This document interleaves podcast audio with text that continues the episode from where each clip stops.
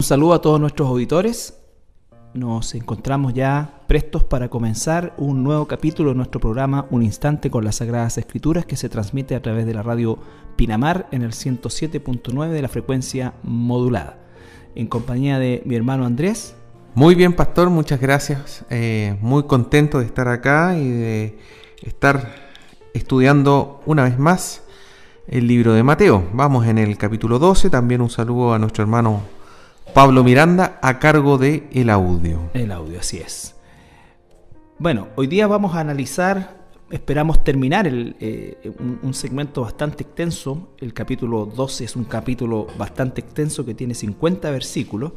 Y en, esta, en este estudio sistemático que hemos tratado de llevar adelante, eh, nos encontramos ya en el versículo 38. El subtítulo de lo que dice es que la generación perversa demanda una señal. Mateo capítulo 12, versículo 38 dice, entonces respondiendo algunos de los escribas y de los fariseos diciendo, Maestro, deseamos ver de ti señal. Él respondió y les dijo, la generación mala y adúltera demanda señal, pero señal no le será dada sino la señal del profeta Jonás. Porque como estuvo Jonás en el vientre del gran pez tres días y tres noches, así estará el Hijo del Hombre en el corazón de la tierra tres días y tres noches los hombres de Nínive se levantarán en el juicio con esta generación y, lo, y la condenarán, porque ellos se arrepintieron a la predicación de Jonás. He aquí más que Jonás, he aquí más que Jonás en este lugar. La reina del sur se levantará en el juicio con esta generación y la condenará, porque ella vino de los fines de la tierra para oír la sabiduría de Salomón. He aquí más que Salomón en este lugar. El espíritu inmundo que vuelve. Cuando el espíritu inmundo sale del hombre, anda por lugares secos buscando reposo y no lo halla. Entonces dice, volveré a mi casa de donde salí, y cuando llegue y cuando llega la halla desocupada, barrida y adornada. Entonces va y toma consigo otros siete espíritus peores que él, y entrando, entrados moran allí, y el postrer estrado de aquel hombre viene a ser peor que el primero. Así también acontecerá a esta mala generación. Bueno, vamos a, partir con, el primer segmento, ¿cierto? Donde habla sobre esta generación mala y adúltera que demanda una señal. Interesante eh, aclarar, digamos, a qué se refiere Jesús, ¿cierto? Con una generación adúltera y mala, se refiere a un grupo de personas que le han sido infiel a Dios. Eh, directamente eh, y de manera particular siempre está en, dentro de ese grupo los escribas y fariseos, que, eran hipócritas, que él los critica de manera muy directa, digamos, eh, y eran ellos los que le estaban demandando una señal, una y otra vez, digamos. Así es, bueno, como, como bien dices tú, eh, aquí nos encontramos en una de las tantas escenas donde Jesús tiene una confrontación con este tipo de personas que efectivamente constituían el, el círculo exclusivo de religiosos eh, fariseos, saduceos, que eh, normalmente estaban siempre presentes en los actos o los hechos de Jesús, eh, porque es increíble como a lo largo del, transcurso de la descripción de los evangelios nosotros nos damos cuenta que prácticamente no hay escena donde estos, estos fariseos, estos saduceos se encuentren, lo que significa que su, situación de persecución, podríamos decir nosotros, era, era permanente a nuestro Señor. Y el Señor claramente eh, se da cuenta de esta situación porque ellos están demandando señales eh, de una forma eh, equivocada, tratando, ¿no es cierto?, de, hacer a Jesús que haga lo que ellos quieren y de tratar, en definitiva, de, de que Jesús los convenza por medio de todas estas cosas sobrenaturales que ya sea ellos mismos fueron testigos o escucharon que Jesús hizo. Pero la respuesta de Jesús, una vez más, es eh, súper descolocadora para ellos, es contundente en un sentido, pero los descoloca porque la respuesta es, dice, la generación mala y adúltera demanda una señal. Entonces es una palabra eh, sumamente fuerte que los, obviamente los descoloca porque primero que nada los llama malo cuando ellos se consideraban buenos y los llama adúlteros cuando ellos se consideraban tremendamente fieles a Dios, pero nosotros sabemos que esa fidelidad era basada o era, era dada esa fidelidad, no a la palabra precisamente, sino que a las tradiciones.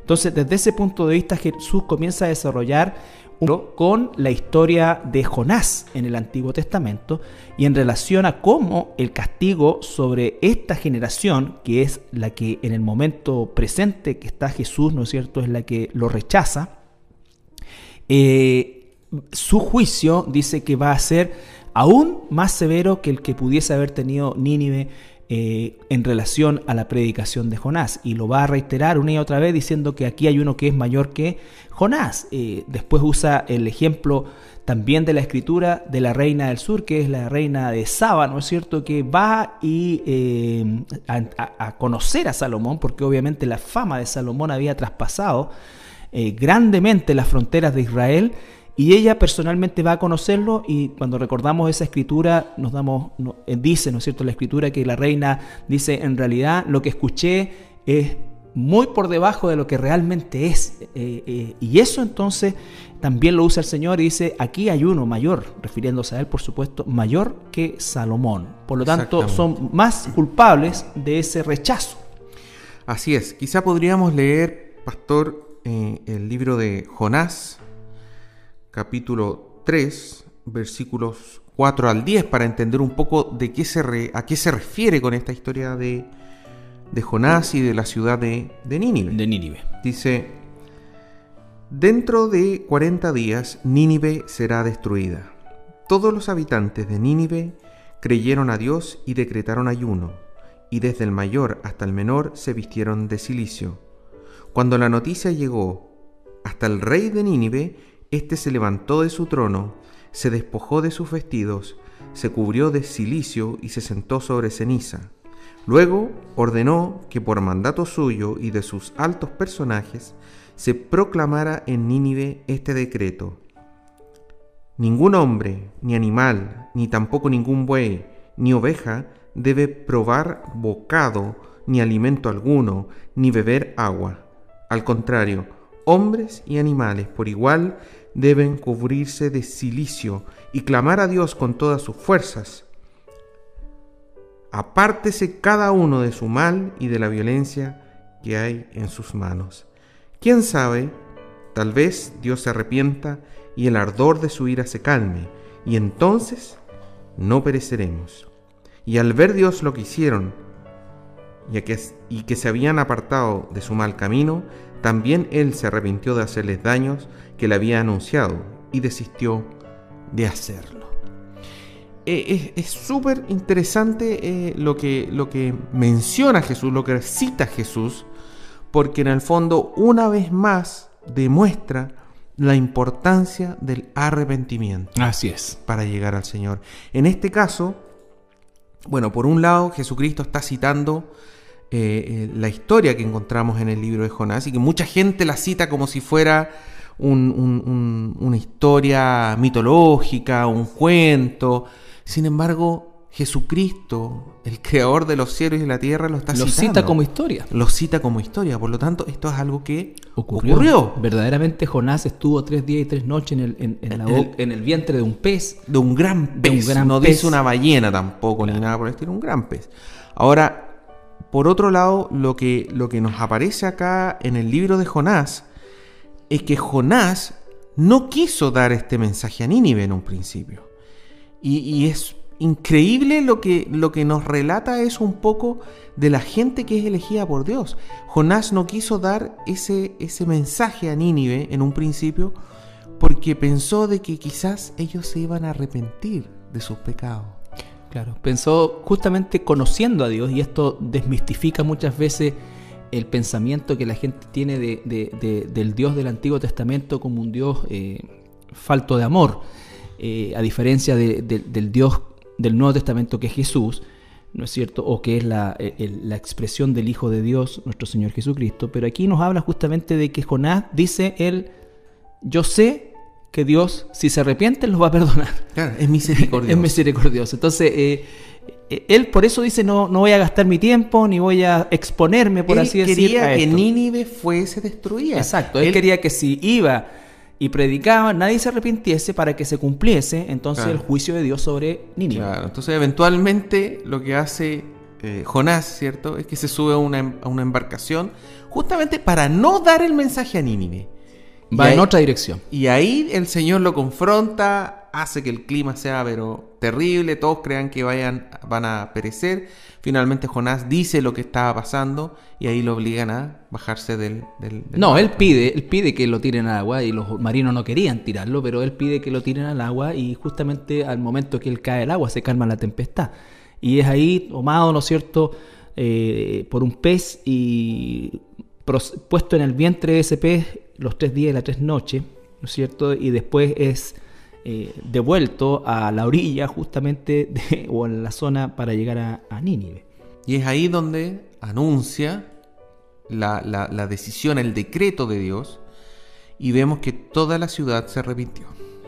Todos, todos, todos. Y el Señor Los perdonó. tuvo misericordia y los perdonó. Y es increíble porque esa Nínive eh, era la capital de- del imperio asirio y obviamente los asirios eh, eran eh, no- no- no- Considerados gentiles por lo- gentiles, exacto, y no obviamente no adoraban a- a- al dios de Jonás, pero tenían un conocimiento porque ellos en definitiva eh, logran captar de manera plena el mensaje de Jonás y en la soberanía de Dios, ¿no es cierto? Ellos son eh, eh, perdonados y son, ¿no es cierto?, librados del castigo que venía sobre toda la ciudad. Exacto. Entonces, Jesucristo en el versículo 41, que estábamos leyendo, Mateo 12, dice, en el juicio los habitantes de Nínive se levantarán contra esta generación y la condenarán porque ellos se arrepintieron por la predicación de Jonás. Y aquí hay alguien que es más grande que Jonás. O sea, aquí está Jesús, mucho más grande Dios. que Jonás, Dios mismo, y ellos no se arrepienten. Entonces, por eso Nínive va a condenar a esa generación de, de- de- de personas, escribas y fariseos, hipócritas, ¿cierto? Una generación mala y perversa, que a pesar de tener al Hijo de Dios Lo frente a ellos, Y es interesante. no se arrepienten.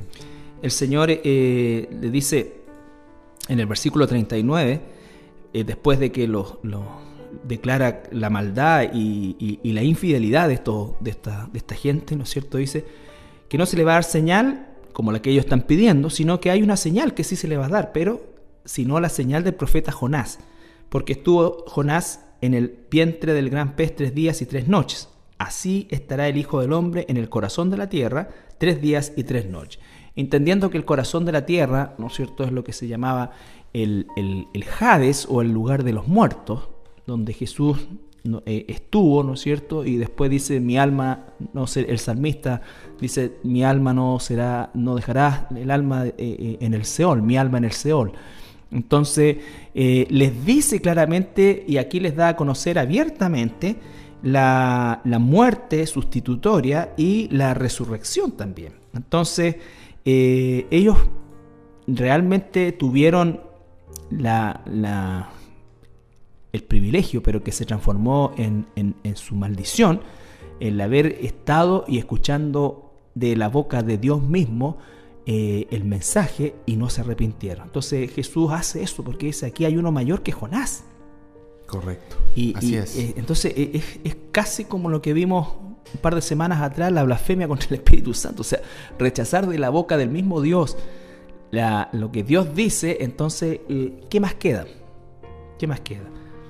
Entonces, también acá estábamos leyendo que, habla, como mencionabas tú, sobre la reina del sur, que aparece en Primera de Reyes, capítulo 10, versículo 6 al 10. ¿Qué es lo que dice la reina del sur al ver todas las maravillas y toda la sabiduría de Salomón?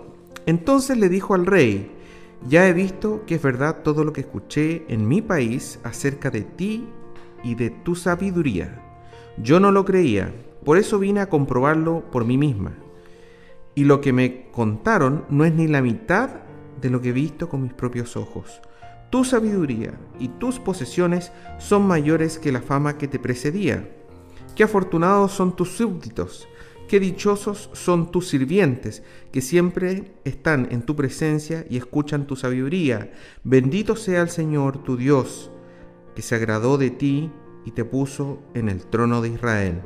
Yo sé que el Señor siempre ha amado a su pueblo Israel, por eso te puso como su rey, para que los gobiernes con rectitud y justicia. Di- Dicho esto, la reina de Sabá le obsequió a Salomón 3.960 kilos de oro, gran cantidad de especies y piedras preciosas. Nunca antes se había visto tal cantidad de especies como las que la reina de Sabá le obsequió al rey Salomón. Impresionante. Así es. Impresionante. Entonces, como un tributo que, llevaba la reina de Saba, ¿no es cierto? Y vemos que efectivamente la majestuosidad de- de- del, rey que Salomón dirigió eh, sobrepasa cualquier imaginación que nosotros podamos tener en relación a la suntuosidad y, a, la, belleza que existía, ¿no es cierto? que cuando no fue bien manejada por Salomón lo, lo- lo llevó al despeñadero, pero sin embargo nos damos cuenta de que eh, ahí tenemos a un hombre realmente eh, materialmente bendecido, pero que dejó su, su, su relación con el Señor y esa misma bendición material se transformó en una maldición. Entonces, ¿qué es lo importante de esto? Que efectivamente Jesús vuelve a reiterar que él obviamente es mayor que Salomón, que para los fariseos, junto con David, es considerado los dos lo- los, los íconos de los, de los reyes israelíes. eh, David y Salomón. No se hace nunca alusión ni a Saúl ni a ninguno de los otros reyes que existieron posteriormente.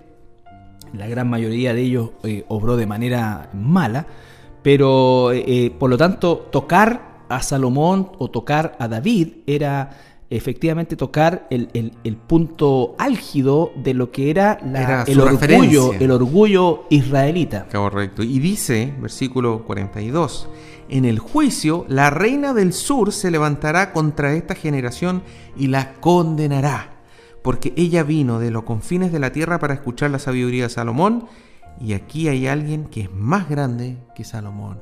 Es decir, nuevamente en la misma eh, paralelo, digamos, eh, la reina de Sabá vino y realmente se entregó, como dice, bendito tu Dios. Increíble, increíble. Eh, esto nos lleva a una reflexión de carácter aplicativo también, que inevitablemente uno tiene que, que- hacer, ¿no es cierto? Y que, bueno, la escritura también nos da la oportunidad de hacer, que es el hecho de que justamente eh, la Biblia una y otra vez reitera el hecho de todos aquellos que tienen mayor iluminación o, mayor evidencia acerca de la existencia de- Dios, ¿no es cierto? Aquellos que, reconocen en, en la, la claridad de la escritura, aquellos que en definitiva son expuestos de una manera eh, increíble a la verdad de Dios, eh, cuando lo rechazan, todo eso se vuelve en contra, en contra, eh, en función de que debieron haber, ¿no es cierto?, eh, visto o, o- o sabido o entendido y- o arrepentirse, que es en definitiva lo que lo lleva a la salvación, ver, eh, dada la cantidad de argumentos y, y de, de, De información. de información, de- en el caso de los fariseos, los saduceos, eh, información, eh, argumentos y además un cúmulo de señales, prodigios, nunca antes visto en la historia no solamente de Israel, sino que de la humanidad. Israel estaba esperando al Mesías y tenían una serie de profecías que ellos en particular conocían Claro que, que se sí. iban a cumplir con el Mesías. No te olvides que cuando eh, Herodes demanda a los mismos sacerdotes, dice que les pregunta dónde van a ser el Mesías, eh, los sacerdotes le responden es- escrituralmente, dice así es el profeta. Correcto. Eh, ellos eh, sabían Y perfectamente. tú, la Belén. Efrata, la más pequeña entre las comarcas, de ti saldrá. Entonces, efectivamente, eh, ellos manejaban esa información. Y, Tenían todo el conocimiento y estaban viendo una serie de profecías cumplirse delante de sus ojos. Exacto, e imagínate la magnitud, el, el- el descaro de estos hombres de pedirle una señal cuando venimos nosotros 10, 11 capítulos atrás revisando cantidad innumerable de señales, prodigios y milagros nunca antes vistos en la historia humana, de sanidades perfectas, de cosas realmente eh, incomparables desde todo punto de vista, pero ellos, ¿qué es lo que están pidiendo otra vez? Una señal. Una señal. Entonces Jesús le dice, no van a tener señal, sino la única señal que va a ser la que en definitiva los va a condenar, es la señal de Jonás, porque así el Hijo del Hombre estará en el, corazón de la tierra tres días y tres noches. Es terrible. Por eso también Jesús habló muchas veces en parábolas. Eso, el hablar en parábolas era una situación, diríamos nosotros, hasta de misericordia para que la gente no entendiese a la primera por decirlo de alguna manera. No, fuese mayormente condenada. Mayormente condenada ante una situación eh, clara, explicada por Jesús. Por eso es que él decía después, en privado, les explicaba las parábolas a sus discípulos, pero a la masa muchas veces Jesús le habló de esa manera como una manera también de encubrir una verdad que aquellos que no la aceptaran iban definitivamente a ser algo que los condenaría aún más. Entonces, por eso, por eso también, Carlito, desde el punto de vista práctico, es importante cuando un cristiano, una cristiana, le, habla del Señor a, personas cercanas, por ejemplo, a algún pariente, y el pariente rechaza al Señor Jesucristo, y, y este cristiano cristiana insiste, insiste, le habla y le habla y le habla. Por eso uno tiene que detenerse, porque la verdad es que es mayor condenación a aquella persona que, se le habló del Evangelio, leyó la Biblia, se le explicó una y otra y otra vez, y aún así lo rechazó, va a tener una mayor condenación. Hay, dos cosas ahí, Andrea, y es muy importante lo que tú estás hablando. Una porque eh, el extremo opuesto es no hablar nunca, cosa que también, tampoco es, es, lo que la Biblia nos dice. Otra es eh, entender que la obra es de Dios, por lo tanto, muchas de estas personas, y no vamos a juzgar por supuesto intencionalidad, siempre vamos a creer que es con el deseo realmente a veces agobiante que tiene uno de que sus seres queridos eh, realmente sean salvos.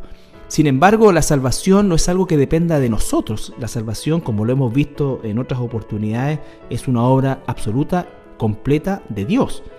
Eh, sin embargo, nosotros somos parte de ese proceso, o Dios nos hace parte, mejor dicho, de ese proceso por su misericordia, y nos permite ser nosotros quienes eh, sembremos, expandamos y digamos eh, a, la gente, hagamos el llamado al arrepentimiento y les hablemos del Evangelio. Pero no hay en la escritura ni algo directo ni algo eh, explícito o implícito en el cual se hable de una insistencia, ¿no es cierto?, casi forzada para que alguien reciba o, se convierta. Porque entonces ahí es cuando nosotros, eh, eh, como decías tú, tenemos que confiar en la soberanía de Dios, orar por esas personas, siempre mantenerlas en oración, que nosotros es lo que debemos y podemos hacer.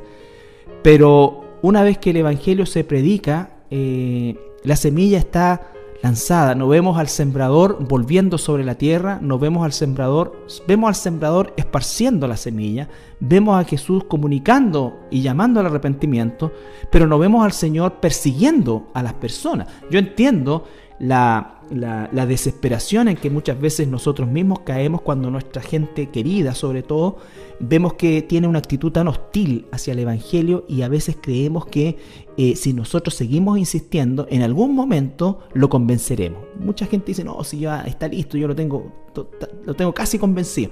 Eh, eso no, no está bien, porque primero que nada nosotros no convencemos a nadie.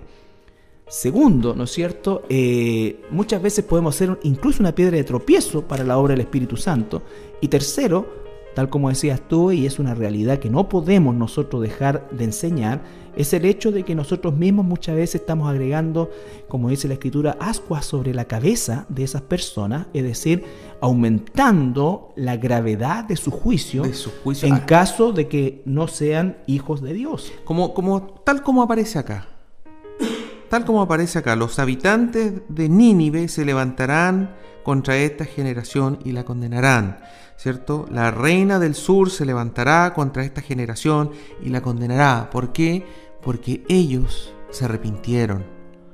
Y he aquí alguien mucho mayor que Salomón, mucho mayor que Jonás, mucho mayor que cualquier profeta, y ellos no se arrepintieron.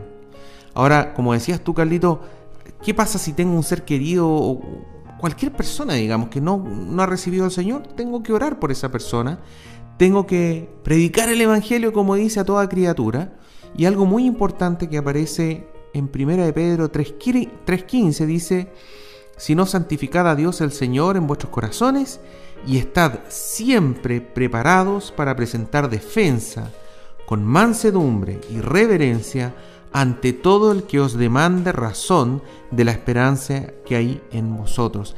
No podemos ser ignorantes de la escritura. El día de mañana, si alguien se acerca y dice, bueno, o este pariente dice, bueno, ¿y tú por qué eres cristiano? ¿Y qué significa ser cristiano? Porque, por eso eh, eh, el énfasis es tan importante. El, énfasis es tan importante porque si nosotros no estamos preparados, podemos caer eh, en, la apostasía que hoy día se cae, como el hecho de, desgraciadamente, debemos decirlo, las señales equivocadas, las señales erróneas, las señales distorsionadas. ¿Por qué? Porque no hay un discernimiento de la verdad de Dios. Hoy día la verdad de Dios está prácticamente cautiva en muchas de las congregaciones que hoy día se llaman cristianas. El hecho de que salga Billy Graham y diga, por ejemplo, que el Papa es un, excelente cristiano, o Luis Palau y que nos llame a orar por el Papa porque es un excelente cristiano, eso, hermano, eso está mal. Eso es, es traer confusión al pueblo de Dios. Está bien que los inconversos no disciernan, pero los que se supone que son parte del pueblo de Dios tienen que llamar a, al arrepentimiento y dar una señal clara tienen que al estar, respecto. Como, estamos leyendo, tienen que estar preparados. Tienen y ese preparado siempre preparado. Tienen que conocer la escritura. Exactamente. Tienen que conocer el evangelio. ¿Cuál es la buena nueva? ¿Cuál es la mala Exacto. Noticia, digamos, desde la antigüedad y por qué se le llama buena nueva, por qué y, antes de ir a la pausa musical, yo quería hacer énfasis en esto porque realmente eh, nosotros podemos incluso hoy día ser considerados divisivos en el pueblo de Dios, en el cual se ha adormecido en esta concepción sentimentaloide del amor, en el cual con tal que alguien diga que cree en Jesús, su teología, su doctrina, no importa. Y eso está mal, eso es dar una señal pésima. Hay muchísima gente que cree que va al cielo, pero finalmente va al infierno. Y eso es justamente porque el verdadero llamado al arrepentimiento y el verdadero arrepentimiento solo puede provenir de Dios.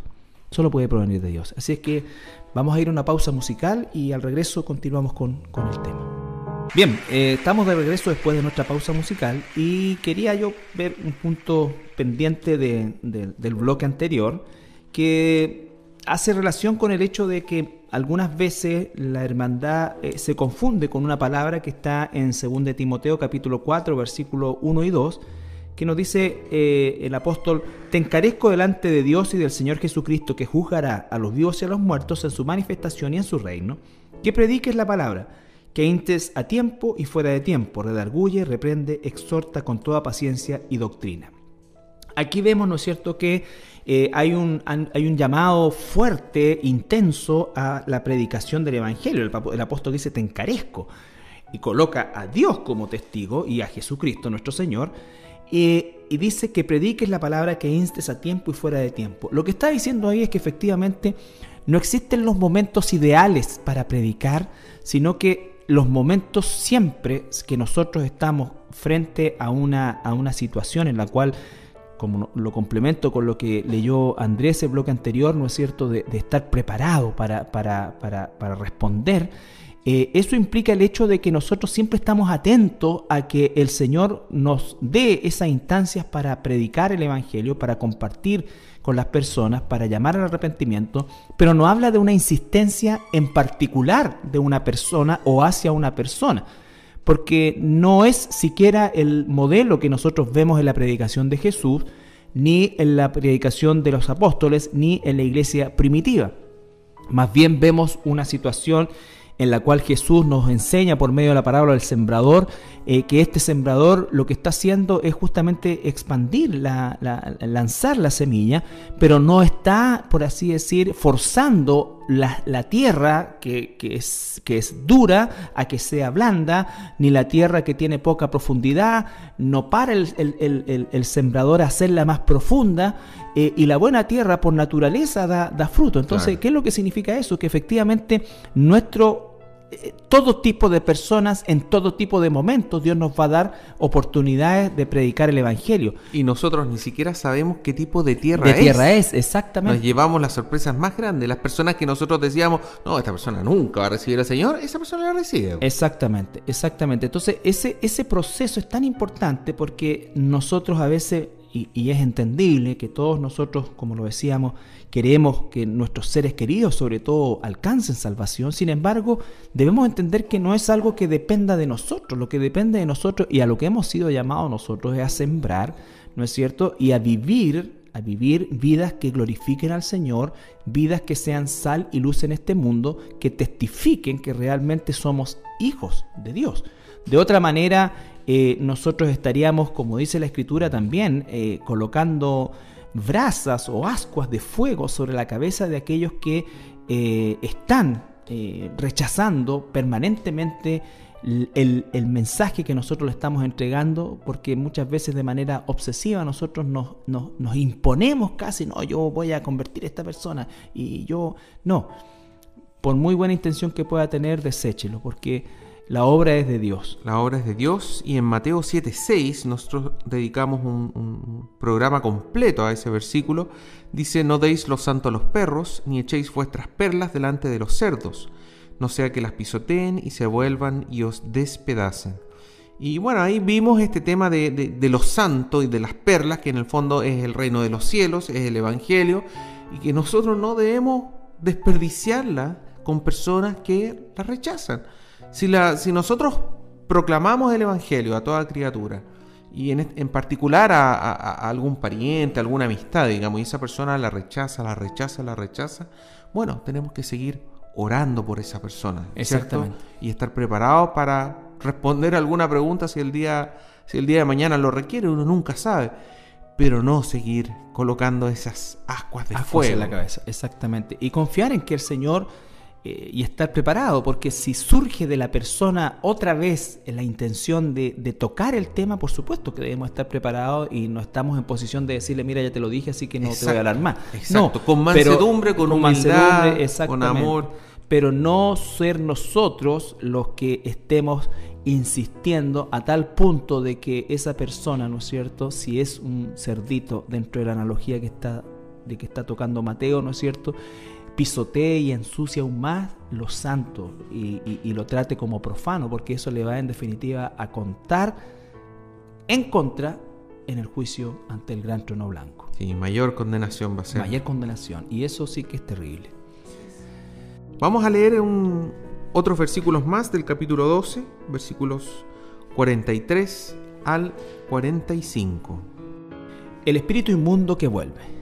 Cuando el espíritu inmundo sale del hombre, anda por lugares secos buscando reposo y no lo halla. Entonces dice, volveré a mi casa de donde salí, y cuando llega la halla desocupada, barrida y adornada. Entonces va y toma consigo a otros siete espíritus peores que él, y entrados moran allí, y el postrer estado de aquel hombre viene a ser peor que el primero. Así también acontecerá a esta mala generación. Bueno, una primera aclaración, ¿cierto? Es que aquí no estamos hablando de personas cristianas, de personas salvas, que pierden su salvación, se dejan llevar por estos demonios, después recuperan la salvación y después pierden la salvación nuevamente en un estado aún peor, sino que aquí lo que está hablando son personas que son incrédulas, personas no creyentes, personas perdidas. Solamente ellos. ¿Por qué? Porque la salvación no, se, pierde. No se pierde, como lo podemos apreciar en Romanos 8:35 al 39, ¿cierto? Donde habla diciendo, ¿quién nos separará del amor de Cristo? Tribulación o angustia, persecución, hambre, desnudez, peligro o espada. Como está escrito, por causa de ti somos muertos todo el tiempo, somos condenados, contados como ovejas de matadero. Antes, en todas estas cosas, somos más que vencedores por medio de aquel que nos amó, por lo cual estoy seguro que ni la muerte, ni la vida, ni ángeles, ni principados, ni potestades, ni lo presente, ni lo porvenir, ni lo alto, ni lo profundo, ni ninguna otra cosa creada nos podrá separar del amor de Dios, que es en Cristo Jesús, Señor nuestro. Bueno, ahí hay una, una un pasaje absolutamente aclaratorio de que la salvación no se pierde. Nada nos puede separar de Exactamente, Dios. Nombra prácticamente, o sea, no prácticamente, nombra todo lo posible que se nos Todo, pueda imaginar. todo. Ni que ninguna pudiese otra cosa creada. Por lo tanto, con eso eh, eh, encierra todo lo que no está ahí. Todo lo visible, todo lo invisible, nada. Exactamente. Entonces, eso es muy importante porque la persona que es verdaderamente un hijo e hija de Dios está en las manos del Señor y como el mismo Señor Jesucristo dice, nadie los arrebatará de esa mano que, que es la mano de Dios. Entonces, eh, este, esta situación que se plantea en estos versículos acá hace alusión no a un creyente, sino que a un inconverso, a alguien no nacido de nuevo. Una persona que no ha nacido de nuevo y que trata de, comillas, mejorar su vida. Eso está muy de moda hoy en día con, con algunas filosofías, principalmente orientales, meditación, eh, ejercitación trascendental, que le llaman también. Curas del sueño. Curas de sueño, golpes de ortiga, eh, música zen. Eh, eh, mantras. periodos largos donde toman solamente agüita de, de limón. Cosas externas, digamos. Que se supone o se le atribuye algún tipo de efecto interno de la persona. Una persona que, por ejemplo, es alcohólica o alguna persona que, que- tiene alguna dependencia, alguna droga, personas que tienen problemas de personalidad, que, que están permanentemente mintiendo, robando, engañando, eh, etcétera, digamos, van a estas sesiones tratando de buscar un cambio en su vida, como mencionabas tú, buscando reencontrarse consigo mismo. Consigo mismo, sí.